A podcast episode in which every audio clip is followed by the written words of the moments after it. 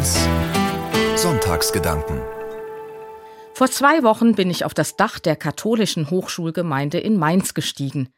Die Gemeinde hat dort eine ziemlich große Solaranlage installiert, eine Anlage, die genug Strom produziert, um die dortige Mensa zu betreiben und den täglichen Bedarf der Studierenden abzudecken. Es bleibt sogar ein Überschuss. Der wird dann ins Stromnetz eingespeist. Das Bistum Mainz ist auf dem Weg zur Klimaneutralität und ich durfte mir das anschauen, ganz aus der Nähe. Ich bin ja froh, dass ich schwindelfrei bin, denn der Aufstieg über das Gerüst war ziemlich wackelig. Aber oben angekommen hatte ich darüber hinaus noch einen herrlichen Blick über die Stadt und das bei wunderbarer Septembersonne. Der Monat September ist Schöpfungszeit für die christlichen Kirchen. Vom 1. September bis zum 4. Oktober dauert sie an. Die Schöpfungszeit ist eine Zeit, in der sich bei den christlichen Kirchen alles um Gottes große Schöpfung dreht, und die sieht von oben wirklich sehr beeindruckend aus. Und der Blick aus der Vogelperspektive macht nachdenklich. Wir Menschen haben uns die Welt zu eigen gemacht. Wir bewohnen sie, wir leben mittendrin, bevölkern die Erde und prägen sie. Wir sind vor allem gerade dabei, diese Erde empfindlich zu stören und zu zerstören. Von oben auf dem Dach sehen die Flugzeuge ziemlich nah aus, dafür die Autos auf den Straßen ganz klein. Wie grüne Inseln durchziehen Bäume oder Parks das Stadtbild aus Hochhäusern, Schulen, Kirchen und Wohnsiedlungen. Ja, auch da, wo der Mensch kreativ wird, ist Schöpfung. Die Schöpfungszeit lädt dazu ein, Natur und Schöpfung besonders wahrzunehmen und sie zu schützen. Wir sind Teil dieser Welt, wir sind für sie verantwortlich, wir müssen sie bewahren, auch damit wir selber besser in ihr leben können. Damit ihr das Leben in Fülle habt. Dieser Vers aus dem Johannesevangelium ist das Leitmotiv der Schöpfungszeit in diesem Jahr, und das ist ein Gedanke, der von oben betrachtet für mich sehr gut passt. Oben auf dem Dach, da habe ich Abstand. Da entdecke ich das pulsierende Leben der Stadt, aber auch den ein oder anderen grünen Fleck, die Natur mit ihrem ganz eigenen Leben. Alles zusammen ist für mich Leben in Fülle.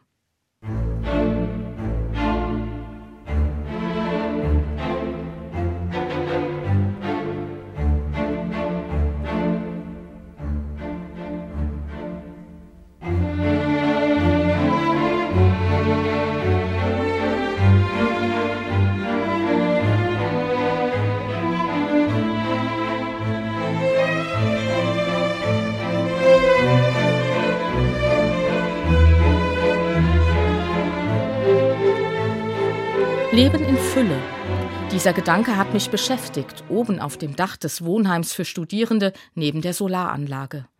Den Blick schweifen lassen und dabei das Leben der Stadt und die grünen Inseln entdecken, das ist ein beeindruckendes Erlebnis. Aber zugleich wird klar, damit in der Stadt alle gut und in Fülle leben können, braucht es noch mehr Umwelt- und Klimaschutz. Oben auf dem Dach wird mir aber auch deutlich, damit uns diese Erde und das Leben in Fülle erhalten bleibt, müssen Politik und Gesellschaft, auch ich als Einzelne, etwas ändern, auf Dinge verzichten, neue Wege gehen. Wir sind bereit.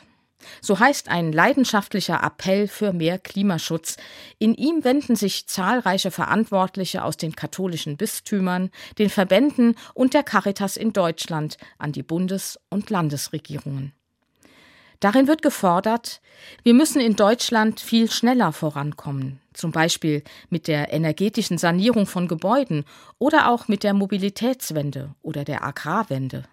Die Politik muss die nötigen Rahmenbedingungen dafür jetzt schaffen. Das Ziel soll sein, wir müssen loskommen von fossilen Energieträgern und dabei kann und soll Deutschland als große und einflussreiche Wirtschaftsmacht ein Vorreiter sein. Hohe Ansprüche und Forderungen sind das. Dahinter stehen das Zentrum der Jesuiten für sozial-ökologische Transformation UKAMA, der Deutsche Caritasverband und die Arbeitsgemeinschaft der Umweltbeauftragten der deutschen Bistümer. Auch ich habe für das Bistum Mainz unterzeichnet. Ja, man kann durchaus fragen, was bringen solche Appelle? Am Ende ist mit einem Appell noch nichts getan. Aber solche Appelle schaffen Bewusstsein und Gemeinschaft. Und das stärkt fürs Handeln. Und wenn es nicht nur einige wenige sind, dann spüren auch die Entscheiderinnen und Entscheider in Politik und Gesellschaft, es gibt nicht nur die verzweifelten Klimakleber. Es gibt wirklich mittlerweile eine breite Basis von gesellschaftlichen Gruppen und Menschen, die ganz dringend etwas tun wollen, um die Klimakrise zu bewältigen, die bereit sind mitzumachen, ihren Teil dazu beizutragen. Klimaschutz kostet, aber er darf nicht nur ein Privileg der Besserverdienenden sein. Zugleich bedeutet soziale Gerechtigkeit in diesem Kontext nach meiner Ansicht auch, keiner kann und muss alles.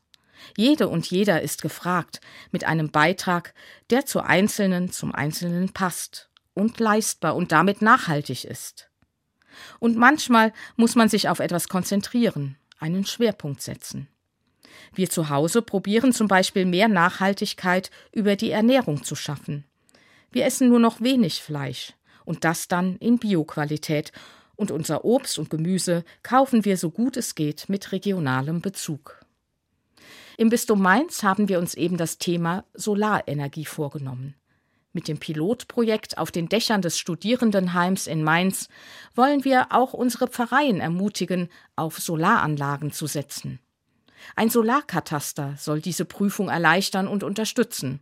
Rund 1700 Dächer im Bistum sind in diesem Kataster erfasst. Es liefert Daten über Himmelsrichtung, Dachneigung und die mögliche Modulfläche und jährliche Stromproduktion. Wir wollen so ganz konkret als Kirche zur Energiewende beitragen. Soziale Gerechtigkeit im Klimaschutz, das bedeutet für uns als Bistum aber auch einen Blick über den Tellerrand hinaus in die Weltkirche zu werfen. In Länder, die noch viel mehr unter den Klimafolgen leiden und zugleich noch weniger Möglichkeiten haben, dem etwas entgegenzusetzen. Wir haben zum Beispiel in Tansania eine Solaranlage für eine Mädchenschule der Missionsbenediktinerinnen bezuschusst. Klimaschutz ist ein Thema für die Weltgemeinschaft, weil eben am Ende alles miteinander zusammenhängt.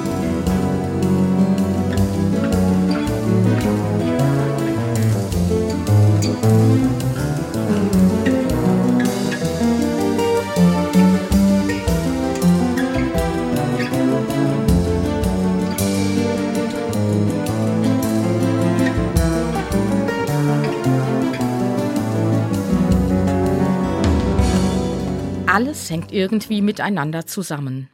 Wir sind eine große Weltgemeinschaft, die einander braucht, aber in der auch das Handeln der einen Einfluss auf das Leben der anderen hat. Und da bin ich wieder beim Motto der Schöpfungszeit in diesem Jahr. Damit ihr das Leben in Fülle habt. Leben in Fülle, das klingt zuerst nach Überfluss. Vielleicht, nein, bestimmt ist aber Leben in Fülle ganz anders gemeint. Wenn die Bibel vom Leben in Fülle spricht, dann bedeutet das nicht Verschwendung, Luxus und Überfluss für wenige von uns. Dieses Wort ist Verheißung. Jesus spricht es den Menschen zu. Ich bin gekommen, damit sie das Leben in Fülle haben.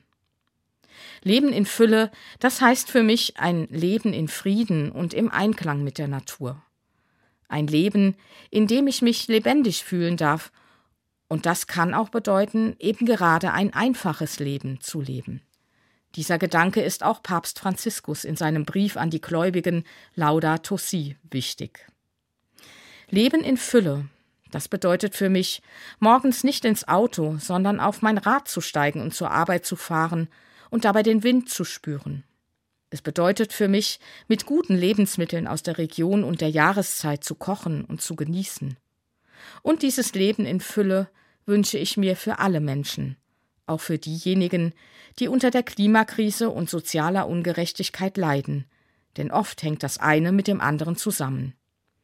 Leben in Fülle für mich darf nicht auf Kosten anderer gehen. So meint es auch die Bibel. Es geht um gutes und erfülltes Leben für alle.